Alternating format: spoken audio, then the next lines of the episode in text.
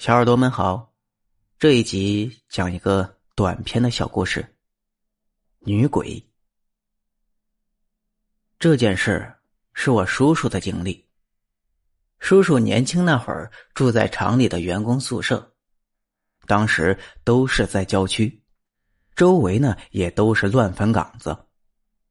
一天晚上，外面刮着大风，到了后半夜时。突然，屋外就传来咚咚的敲门声。当时宿舍里有两个人，除了叔叔，还有一个叫鱼棒子的外地人。两个人都被惊醒了。鱼棒子在下铺，他就去开了门。门打开以后，叔叔就看见门口站着一个披头散发的女人。那女人个子不高，叔叔看不清她的脸。只能看见那女人身上穿着绸缎服，但有一点，叔叔看完吓了一跳，因为他发现那女人两脚居然没有着地，整个人都是飘着的。这时再看鱼棒子，就见鱼棒子两眼紧闭，但嘴里却咿呀咿呀的说着什么，叔叔看得发毛。这时候，那女人突然转身走了，鱼棒子也摇摇晃晃的跟了出去。叔叔吓得赶紧用毛毯盖住脸，一夜都没敢睡。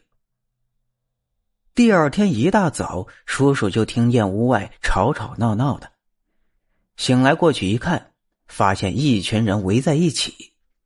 叔叔挤进人群一看，就见鱼棒子躺在一张破门板上，整个人被捆着，两眼发直，嘴里还流着哈喇子。叔叔和鱼棒子两人虽然在同一个宿舍，但是却很少说话。他问周围的人：“鱼棒子这是怎么了？”人们就告诉他：“今天一大早有人路过乱坟岗。”就看见鱼棒子在一处老坟前躺着，怀里还抱着一个大石头。